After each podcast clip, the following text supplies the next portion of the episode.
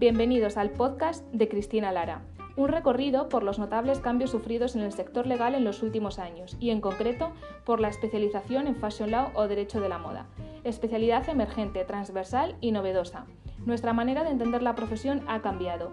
La innovación, las nuevas tecnologías y la sofisticación nos dan la oportunidad de dedicarnos a aquello que realmente nos apasiona. Soy Cristina Lara, abogada en ejercicio, doctorando en Derecho Mercantil y fundadora de AEMOD, consultora especializada en el asesoramiento legal y estratégico a empresas del sector de la moda. Vengo a hablaros de derecho, de negocios, de moda y lujo, de estrategia o de marketing digital, de innovación o de modernización, tanto del sector de la moda como en el sector legal. Espero que te encuentres cómodo en mi compañía y que lo que aquí encuentres te resulte de utilidad. Empezamos. Hola a todos, de nuevo una semana más. La verdad es que están siendo unos días de locos, con muchísimo trabajo, con todo súper urgente, con todo necesario para antes de ayer, por lo que no nos ha dado tiempo de tener grabado y editado este podcast para el martes día 12, que es la fecha en la que solemos publicarlo semanalmente. Y nos hemos visto en la obligación de prepararlo para hoy, que es 13 de mayo, y que vengo a hablaros de manera sintética y resumida de las reacciones que se están produciendo en la industria de la moda desde el punto de vista digital. Y digo sintética y resumida porque esto podría dar para horas de conversación. En todos estos días, en todas estas semanas, he podido hablar con clientes, con compañeros, con diferentes operadores del sector de la moda y el lujo que me han trasladado estos cambios, estas reacciones o estas necesidades que las marcas o las industrias del sector van a tener que implementar o van a tener que llevar a cabo para adaptarse a este nuevo paradigma. De entre todos los sectores afectados por esta crisis ocasionada por el COVID, una de las industrias que más lo está notando en su facturación es la de la moda. Con el cierre de fábricas y de tiendas, la caída de las ventas ha sido más que notable. Esta industria, como ya hemos dicho en conversaciones anteriores, es muy muy particular. Son muchos los operadores que se encuentran en la cadena que va desde el diseño hasta la venta final del producto. Y la práctica totalidad de estos operadores se han visto afectados por esta crisis del COVID. A la industria de la moda no le ha quedado más remedio que abandonar o posponer los objetivos en sostenibilidad que estaban previstos para este año y los siguientes, y además así lo ha publicado prensa especializada, y centrarse en el mantenimiento de, los negocios, priorizando las inversiones de forma que esta crisis no se los lleve por delante. Absolutamente todas las marcas de un modo u otro van a salir tocadas de este parón, tanto en producción como en ventas. Sin embargo, hay compañías con años de experiencia a sus espaldas, con una clientela absolutamente fidelizada y con los recursos necesarios para hacer frente a las actuales circunstancias. Pero hay marcas pequeñas, muchas en España, que han proliferado en estos últimos años gracias al ecosistema emprendedor que se está generando poco a poco en la generación millennial y gracias a la aportación que han hecho a todos estos negocios las redes sociales y el ecosistema digital. Estas empresas no están teniéndolo tan fácil para sobrevivir al COVID y han necesitado apoyarse en sus respectivos e-commerce para mantener, aunque sea mínimamente, las ventas. Sin embargo, para lo que sí estaban mucho más preparadas que las compañías grandes y tradicionales era para adaptarse a esta nueva circunstancia, básicamente porque prácticamente toda su estrategia desde su nacimiento se sustentaba en digital. Aunque conviene resaltar que el e-commerce no ha tenido el resultado que se podría esperar y digo que se podría porque la crisis del COVID ha sido absolutamente imprevisible. Y aunque podía en algún momento esperarse que la venta online mantuviese a las compañías durante estos meses, lo cierto es que el ánimo de los clientes no estaba precisamente en la compra de ropa. Los hábitos de consumo se han visto alterados, con unos consumidores mucho más sensibles que esperaban de las marcas otras cosas que no fuese la promoción de sus productos. La situación actual va a forzar una innovación mucho mayor en, nuestras empresas, en las empresas del sector, que es de lo que yo mejor os puedo hablar, de esta innovación o de esta adaptación de las industrias de la moda a estas nuevas circunstancias, que es en lo que hemos venido trabajando durante estas últimas semanas. Y gran parte de esta innovación va a venir de la mano de la gestión de los e-commerce, habiéndose alcanzado en este mes de marzo una cuota de mercado del 10% y teniendo en cuenta además que las previsiones son que alcance una cuota de mercado del 25% en el año 2025. Las principales inversiones de las compañías del sector de la moda y el lujo van a ir destinadas a las nuevas tecnologías, a las herramientas informáticas y a la digitalización de las compañías.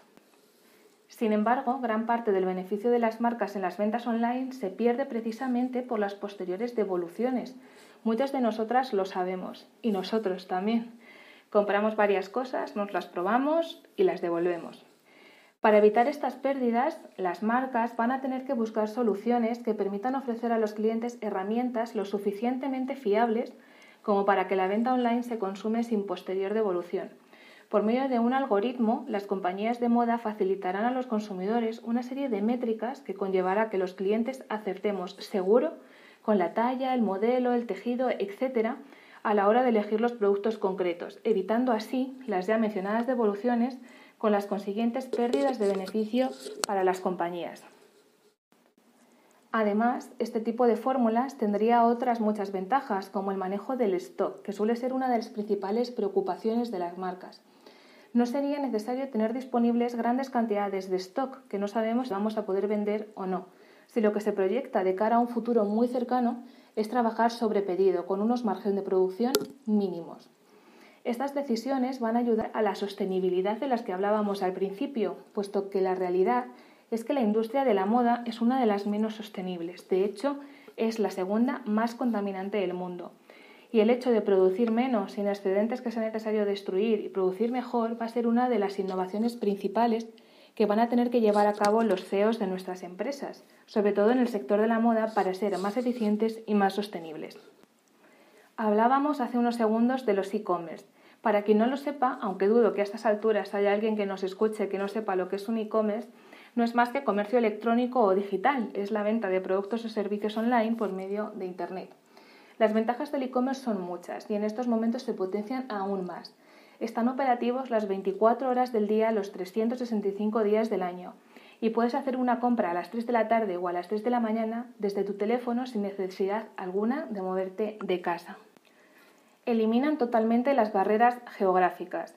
Siempre que tengamos una buena estrategia en cuanto a logística, vamos a poder vender nuestros productos o servicios en cualquier parte del mundo. Y existe además la posibilidad de segmentar a los clientes, conocer quiénes son quienes consumen nuestros productos y poder dirigir nuestras estrategias a ese público concreto. Esto es marketing puro, de lo cual hablaremos también más adelante. Nosotros en iMod elaboramos la estrategia de negocio de empresas del sector de la moda. Algunas de nueva creación, algunas que se están reestructurando, depende. Y aunque como abogados no somos expertos en el marketing, sí contamos en el equipo con personas expertos en marketing y comunicación. Y las nociones básicas os aseguro que ya nos las hemos aprendido. Ya venía pasando hace tiempo, pero sobre todo en el momento actual estamos viviendo una auténtica revolución digital que está cambiando nuestra manera de vivir, de consumir, de contratar, de relacionarnos o de informarnos. Lo está cambiando absolutamente todo. Y eso las empresas en general y las del sector de la moda en particular tienen que tenerlo muy muy en cuenta. El proceso de compra, aunque es el mismo que hace unos años, hoy es mucho más complejo, porque ahora intervienen en él un montón de factores que en el de hace unos años no intervenían los clientes, los consumidores, están absolutamente bombardeados de información. En esencial, como digo, el proceso sigue siendo el mismo, pero ha cambiado el contexto en el que llevamos a efecto esa compra o decidimos llevarla a cabo. Y esto es lo fundamental para llevar a buen fin los cambios en las empresas de manera exitosa, entender cómo ha cambiado o cómo está cambiando el contexto o el proceso de compra.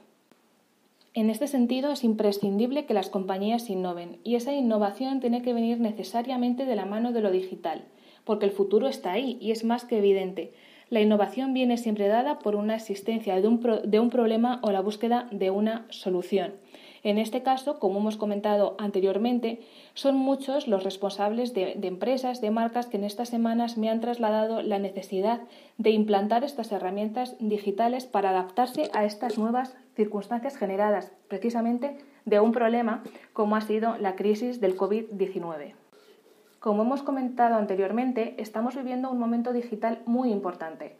Las marcas están modificando sus estrategias para adaptarse a un consumidor mucho más sensible y a un público mucho más amplio, puesto que estas semanas estamos todos conectados muchísimas horas al día.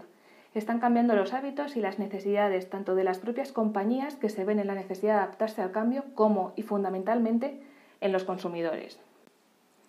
La presencia y las estrategias de negocio y marketing online que están, están llegando a su máximo exponente en estas últimas semanas, orientadas más que nunca a las necesidades reales y a los aspectos emocionales de los consumidores, de forma que la manera en la que actúen las marcas en estas circunstancias tan especiales va a marcar su propia imagen de marca y valga la redundancia, de cara a un futuro, lo que repercutirá absolutamente y de manera directa en su facturación.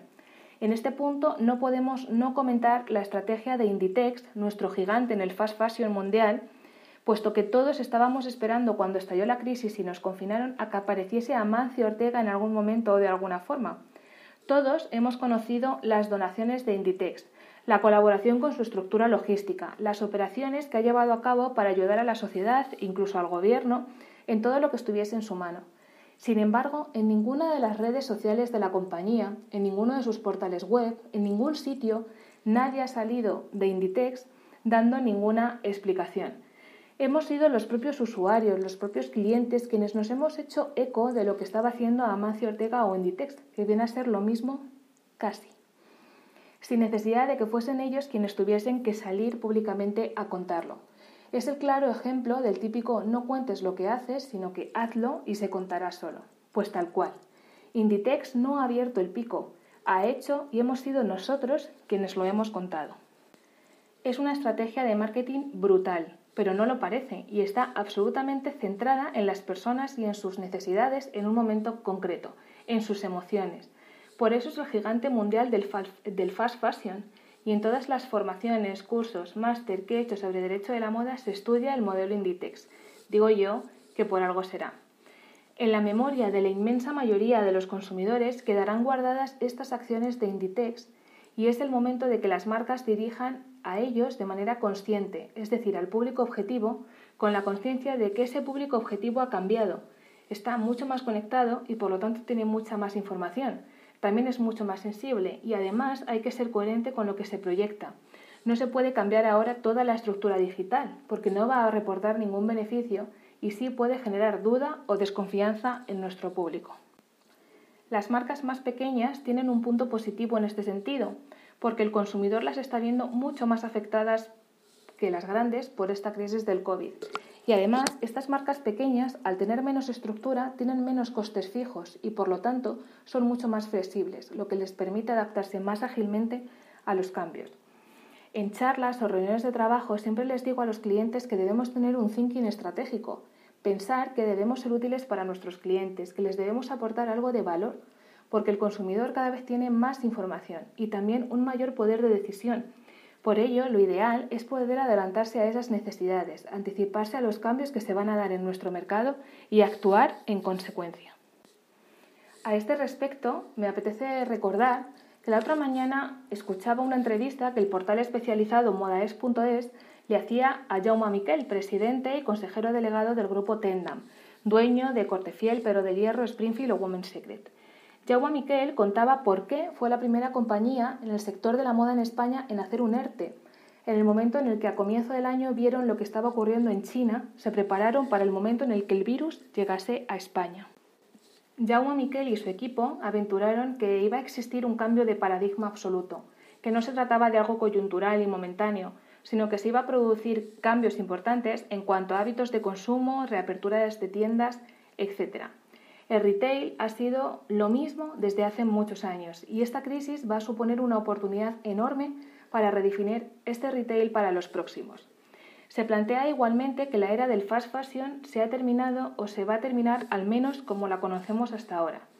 Como hablábamos antes, los hábitos de consumo han cambiado, venían cambiando desde hace un tiempo, sin embargo, la crisis del COVID lo ha acentuado al máximo. El sobreconsumo que venía dándose en los últimos años se va a terminar se van a buscar otras aptitudes en los productos que se van a comprar, tales como la calidad, la sostenibilidad, etc. Ello no quiere decir que el cliente no tenga en cuenta el precio, sino que va a priorizar a la hora de consumir. Una de las principales preguntas que se están produciendo ahora en el sector es qué va a pasar con esta sostenibilidad de la que hemos hablado antes, puesto que no es un elemento que vaya a salvar la compañía. Las marcas tienen que priorizar sus inversiones. En la cabeza de estas inversiones, como he dicho antes, está la digitalización, la implantación de herramientas digitales o tecnológicas para potenciar las ventas online y la agilidad del tráfico, por lo que al menos en compañías como Tendam la sostenibilidad queda aparcada. Sin embargo, en marcas de lujo como Yves Saint Laurent se seguirá apostando por esta sostenibilidad. Aquí entra en juego los recursos o las prioridades de cada una de estas marcas o sus potenciales clientes o su público objetivo. En conclusión, el COVID nos ha traído o nos está dejando un cambio de paradigma total en la industria de la moda. La consecuencia principal y que va a copar las mayores inversiones por parte de las compañías va a ser, como he dicho, la transformación digital. La implantación de herramientas digitales que hagan a las empresas más eficientes y que les permita mantener un nivel de ingresos o de facturación al punto inmediatamente anterior al estallido de la crisis o al menos a recuperarse.